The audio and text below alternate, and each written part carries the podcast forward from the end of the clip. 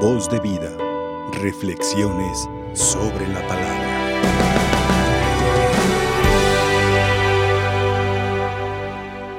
Para entender las palabras que nos ha dicho Cristo, esta narración que, que el mismo Samuel nos, nos hace sobre esta elección de David, primero debemos de entender, de ser conscientes, de analizar la personalidad de Recordemos que para él siempre el ser humano adquirió demasiada importancia sus necesidades físicas, en sus necesidades el alma, siempre veló por eso. No solamente él curaba, sino que curaba físicamente, sino que curaba el interior. Se acercaba a la persona que se sentía indigna, marginada, despreciada quizás por la sociedad, les levantaba su autoestima, les devolvía su dignidad, se acercaba a los pecadores, eh, les perdonaba sus propios pecados él. Entonces la persona fue adquiriendo demasiada importancia, la persona está para Jesucristo más que toda ley más que cualquier mandato. Si alguna ley va en contra de esa dignidad, en contra del respeto de la misma persona, Cristo será el primero quien estará en desacuerdo.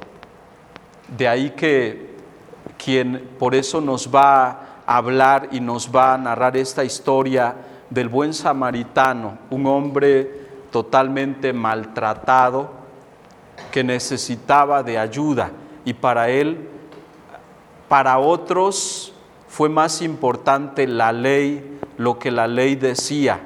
No te, no te acerques a un enfermo, a alguien ultrajado, porque quedarás impuro.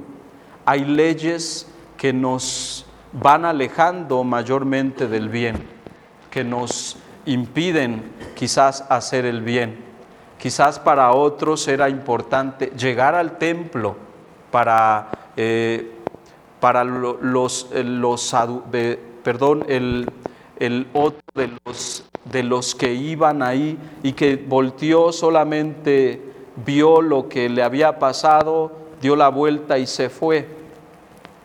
Pero para, para ese buen samaritano, dice Cristo que más bien el buen samaritano es él va a ver la necesidad del enfermo o, del, o la situación en la que se encuentra la persona y va a remediarla. No los va a dejar así, aunque su ley diga otra cosa, aunque la misma ley esté en contra de, de eso, es que tengo que ir a misa, si no voy a misa, mira, y si te atiendo a ti, este, no te puedo ah, ayudar, mejor te ayudo después. No es que es de caso de vida o muerte. Y puede ser que la misa tenga mayor importancia, claro, porque nuestra ley nos dice que hay que ir a misa. Pero cuando tuvimos la oportunidad de hacer el bien, en ese momento no, no lo hicimos porque iba yo a caer en pecado. Puede ser que haya otras misas, pero yo quiero ir forzosamente a esa misa y aquí está la oportunidad de hacer un bien y no lo voy a hacer. Es, es la queja que Cristo tiene en contra de estos fariseos, estos doctores de la ley, porque para ellos es más importante el cumplimiento de la ley y no la persona. Puede estar en una necesidad, en una situación urgente, pero no, no importa, lo que mi ley diga, lo que mi religión diga, eso. Entonces estamos desfasados, estamos desorientados, totalmente alejados de nuestra religión totalmente de lo que nos ordena el mandamiento del amor, que es el que podemos sintetizar nosotros. Y tendríamos aquí con esto que evitar, o más bien preguntarnos, ¿es la ley del amor que Cristo nos ha indicado nos aleja de, de las personas? porque Cristo dio importancia a la persona, a la dignidad de la persona. Por eso, si el amor me aleja de las personas, me hace un totalmente, una persona totalmente aislada, ajena a aquellas personas, a sus situaciones, o la ley del amor me hace que yo respete, que yo ame, que yo valore a esa persona, que para mí sea importante lo que esa persona vive, siente, piensa. Desde ahí tendríamos nosotros que preguntarnos, porque para Cristo fue y ha sido siempre valioso y tiene que ser mayormente importante para nosotros porque somos una religión que se rige bajo la ley del amor. Es el amor que nos rige, es el amor que hacía que Cristo se acercara a estos hombres, mujeres y que Él levantara su dignidad, esa dignidad que habían perdido, esa autoestima o esa baja valoración que ellos tenían sobre sí mismos. Pero Cristo la realza y es ahí la invitación que nosotros tenemos ante cualquier situación de cualquier persona que veamos en el mundo. Por ello, aquí lo que tendríamos que evitar los prejuicios, porque aquí nos sirve de mucho el ejemplo de Samuel. Samuel había hecho un juicio con anticipación sobre quién podía ser el mejor candidato para reinar en Israel, para gobernar el pueblo de Dios. Y dijo, aquí está el hermano mayor, un hombre fuerte, alto. Y, y descartó la otra posibilidad. ¿Por qué? Porque se hizo un juicio. En la vida cristiana no estamos nosotros llamados hacer juicios, ni críticas, ni valoraciones anticipadas de las personas, porque muchas veces podemos equivocarnos en ello, como lo hizo Samuel, el profeta, que se equivocó, porque desde ahí tendríamos que aprender a, en los servidores de Dios, más bien tendríamos que aprender a, a actuar desde este amor que Dios nos da a tener su misma sabiduría, la misma prudencia para movernos en nuestras acciones. Deberíamos nosotros de tener eso.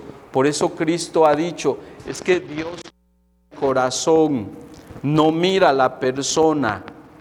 Cristo miraba a la persona, no miraba sus acciones. A ver, tú has sido prostituta, tú tienes un, un pasado histórico muy feo, este, mira, ya tú estás condenada. No, Cristo no miraba el, pasado histórico, miraba la persona que tenía enfrente y que en ese momento Él estaba valorando, estaba amando, estaba respetando, estaba dignificando, estaba perdonando en ese momento pero nosotros miramos la historia, miramos la vida, miramos sus acciones, lo que ha realizado y conforme a eso juzgamos. Y por eso muchas veces nos equivocamos porque juzgamos sin antes conocer, sin antes tratar. Cristo tenía cercanía, preguntaba, ¿qué tienes? ¿Qué sientes? ¿Qué piensas? cómo vives tu vida antes de juzgar. Y ese es lo que tendríamos nosotros primero que, que comenzar a entender que los servidores de Dios estamos para eso, para juzgar desde el amor misericordioso de Dios, mirar el corazón, mirar el, el interior de las propias personas. Porque también aquí en esto entonces resalta la imagen de David. David que parece ser que se va a equivocar en sus acciones o que se ha equivocado, pero que a pesar de eso Dios confía en él, en la propia persona. Dios confía en lo que Dios mismo puede hacer en la persona de David. Por eso entonces nosotros podemos juzgar a tantos eh, personajes bíblicos en los cuales podemos decir, ay Dios mío, mira la historia divina o la historia de salvación está pintada con rayas oscuras o negras, totalmente eh, en donde decimos hay tinieblas, hay oscuridad, hay pecado, sí, porque esa es la historia del verdadero hombre, no de los santos. Es que la iglesia no está conformada, la iglesia no se rige totalmente por santos. Los santos llegan a ser en su proceso dentro de la iglesia. No, la iglesia está conformada netamente por santos. Ah, es que mira, ya entró un nuevo miembro a, a nuestro grupo y es un santo. No, se va a ir haciendo conforme al tiempo. Por eso aquí es donde tenemos que mirar, Dios ve la fragilidad, conoce el corazón, conoce las limitaciones, conoce posiblemente, o no es posible, conoce con certeza nuestros errores, nuestras debilidades, nuestras fragilidades, y por eso elige. Imagínense si Dios buscara lo perfecto, diría, pobre gente, pobre mundo, todos están totalmente perdidos, a nadie voy a elegir, a nadie voy a salvar, porque el mundo está totalmente en el pecado. No, pero Dios confía y por eso va a elegir a una simple jovencita de 15 años que cualquiera puede decir, ¿y por qué la eligió a ella? Siendo tan frágil, tan humilde, tan callada, Pudo hablar a otra mujer, sí, pero así. ¿Y por qué cuando a Moisés lo habló a él y no habló a otro? ¿Por qué Abraham tuvo que hablarlo también?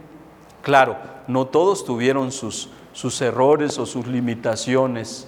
¿Y por qué habló a discípulos Cristo? Algunos no eran del todo santos, eran hombres frágiles que se equivocaban. Bueno, pues ahí, entonces es ahí donde radica la gracia, la fuerza de Dios, porque en la debilidad del ser humano es donde se expresa la fortaleza de Dios.